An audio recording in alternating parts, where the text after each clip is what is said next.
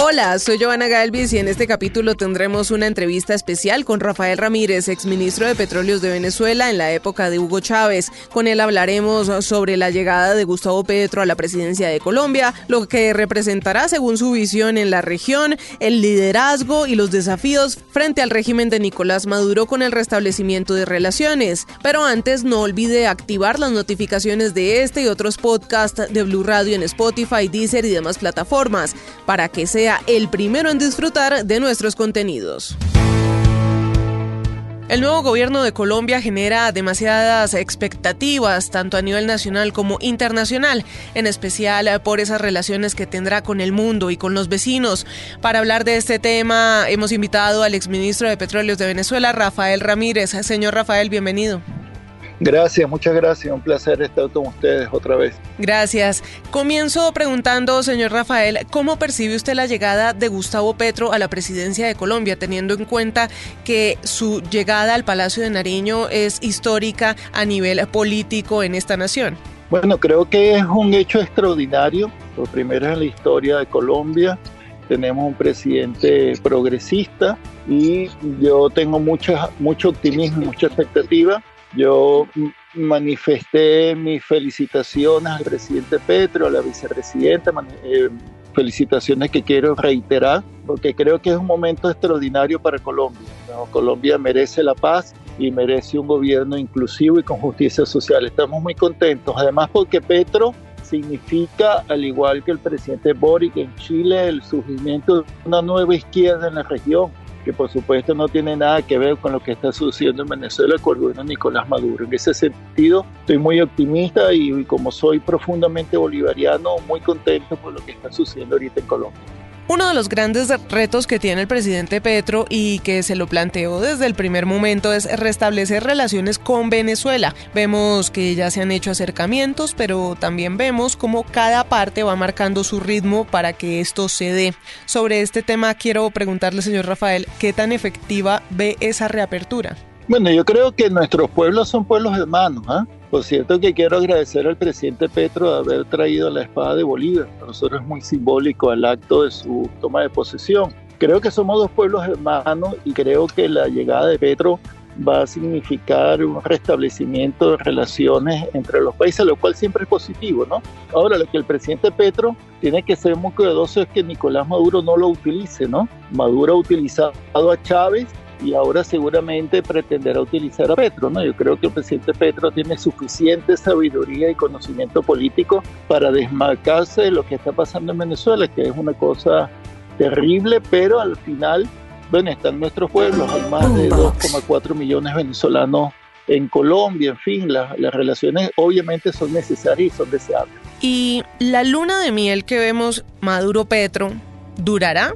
Porque el llamado a elecciones libres y democráticas en Venezuela ha sido el clamor tanto del pueblo venezolano como de Estados Unidos, del anterior gobierno de Colombia encabezado por Iván Duque y de muchas naciones alrededor del mundo. Señor Rafael, ¿cómo debe manejar esta situación el presidente Petro? Bueno, eh, con mucha soberanía y manteniendo los principios que lo llevaron al gobierno, ¿no?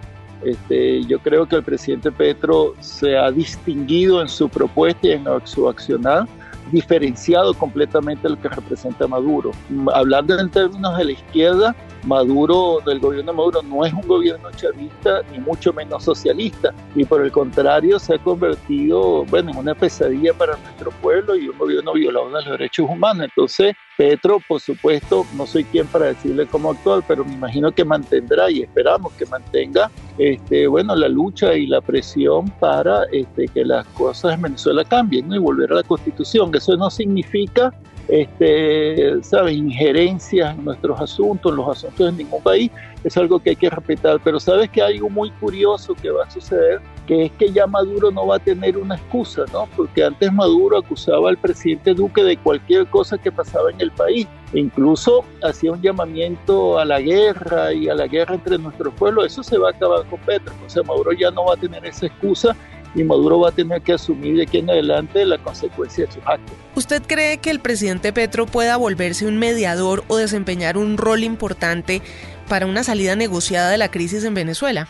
Yo creo que sí, y en el sentido de que Petro va a mostrar a los actores internacionales, como decía, la cara de una nueva izquierda. Esto es muy importante para nosotros, porque el pensamiento de izquierda en la región está secuestrada, bueno, entre otros por el gobierno de Maduro. Es como un chantaje, ¿no? Nosotros tenemos que demostrarle al mundo que otro socialismo es posible, otra propuesta es posible, más inclusiva, respetuosa a los derechos humanos y por supuesto hacer un manejo correcto de la economía. ¿no? Petro tiene todos los elementos para llevar adelante un programa que sea un ejemplo, que sea un ejemplo a mostrar y no lo que está sucediendo en Venezuela, el gobierno de Maduro, que es un desastre, es el anti-ejemplo. Entonces creo que tener al lado un gobierno bolivariano, pero firme en sus posturas, en sus principios, siempre va a ayudar a que toda la región termine de entender que Venezuela necesita, este, bueno, una salida política. Nosotros necesitamos restablecer nuestra constitución. Si se restablece nuestra constitución y el imperio de las leyes, definitivamente la situación política va a cambiar. Eh, a veces es muy difícil saber qué piensan los demás, pero debido a esa confianza y esa cercanía que usted tuvo con el presidente Hugo Chávez, ¿usted qué cree que él pensaría con este ascenso de Petro al gobierno colombiano? Estaría muy feliz. Yo conocí al presidente Petro cuando antes, bueno, era un político, yo siempre lo he considerado un político, pues eh, en, su carrera política, lo considero un hombre muy valiente, un hombre capaz de interpretar y evolucionar en los momentos políticos. viene de la guerrilla, pero después ha transitado el camino político. Y Chávez la tenía mucha estima y mucho respeto, igual nosotros, ¿no? Nunca hemos, hemos interferido con el proceso político de Colombia y nunca hemos interferido con Petro, pero mira, ahí está. Y yo creo, y es algo que yo quiero expresar públicamente, que todos estamos en, en el deber de ayudar a Gustavo, al presidente Petro, que haga un buen gobierno y sobre todo de parte nuestra, lo que estuvimos con Chávez, que pueda entender lo que sucede realmente en Venezuela. Son dos realidades distintas, pero no tiene nada que ver ni con el chavismo ni tiene nada que ver con el socialismo. Entonces, ese es un aporte importante para nosotros que venimos de esa experiencia para que, bueno, contribuyan algo a, el manejo del presidente Petro en Colombia, que son economías que aunque son muy distintas, tienen un fuerte componente petrolero, lo cual es algo, un área de nuestra absoluta fortaleza. Señor Rafael, ¿Usted ha tenido la oportunidad de hablar en los meses recientes con el presidente Petro o manifestarle su saludo personalmente a la vicepresidenta Francia Márquez, al mandatario? No he tenido la oportunidad porque tú sabes que lo duro del exilio es que te desarraiga, ¿no? Desde acá estamos muy lejos, pero ¿qué más me gustaría estrechar su mano y ponerme la orden para su gobierno? Hay tantas cosas, tantas ideas que podemos hacer y Colombia y Venezuela nos podemos ayudar tanto, tanto, tanto a resolver nuestros problemas. En algunos momentos le ha tocado a Colombia tiempos duros, ahora le toca a Venezuela tiempos duros y somos dos pueblos hermanos. Es un infinito más por el pueblo colombiano y bueno, y, su destino, su futuro que debe ser como para ambos. Gracias, señor Rafael, por este tiempo con Blue Radio. A ustedes un fuerte abrazo al pueblo de Colombia. Recuerde que puede escuchar este y otros podcasts de Blue Radio en Spotify, Deezer y demás plataformas. Active las notificaciones para que disfrute de nuestros contenidos en cualquier lugar y momento del día.